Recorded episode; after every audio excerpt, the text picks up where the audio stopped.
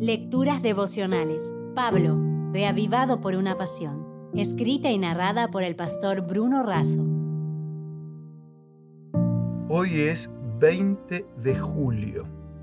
Lengua conectada al corazón. El pasaje bíblico está en Efesios 4:29.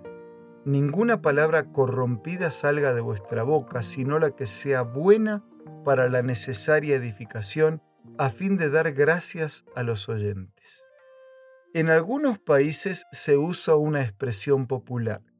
Tiene conectada la lengua con el pie porque cada vez que habla mete la pata. Esto implica un mal hablar sincronizado con un mal proceder. En el texto de hoy, Pablo dice, Ninguna palabra corrompida, es decir, algo echado a perder, sin valor o que huele mal, salga de tu boca. La palabra no se origina en la boca. Jesús mismo dijo que de la abundancia del corazón habla la boca. La gracia de Cristo cambia todo el ser, incluso nuestra manera de hablar. El pecador tiene una boca cerrada respecto de Dios. El creyente tiene una boca abierta que alaba y glorifica a Dios y testifica de Él. Pablo sabía esto por experiencia propia, de respirar amenazas y muerte contra los cristianos a abrir su boca para publicar claramente la salvación en Cristo.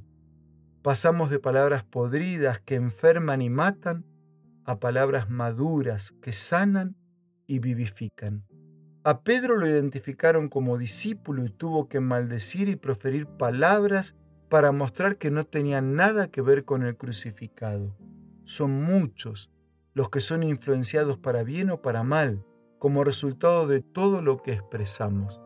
Considerando ese valor, Robert Wong recomienda estos pasos. Piense, observe, escuche y solo después hable una mente para pensar, ojos para observar, oídos para escuchar y una boca para hablar. Entonces, recién entonces, estamos en condiciones de transmitir algo trascendente. Pensar es meditar, orar y comunicarse con Dios. Observar es estar atentos a los acontecimientos que suceden tanto en el mundo como en la región y su relación con las profecías de la Biblia. Escuchar es prestar atención a lo que Dios dice a través de su palabra. Esto nos permite entender, comprender y nos habilita para hablar con sentido y significado. Recién entonces estamos en condiciones de hablar con contenido, ciencia, mente y corazón. El remedio es que el corazón esté lleno del amor de Cristo. Las palabras tienen poder, ya sea para bien o para mal. Pablo afirma que hablemos de tal forma que lo que digamos edifique a otros. Por eso, amigo, que puedas en este día recibir muchas bendiciones de Dios, te dejo mi abrazo, respeto, cariño y concluyo de esta manera. Con Cristo, nuestro hablar puede curar antes que herir, bendecir en vez de maldecir, construir en lugar de destruir consolar antes que acusar. Habla siempre palabras de vida. Conecta tu corazón con el corazón de Dios y tu lengua con tu corazón.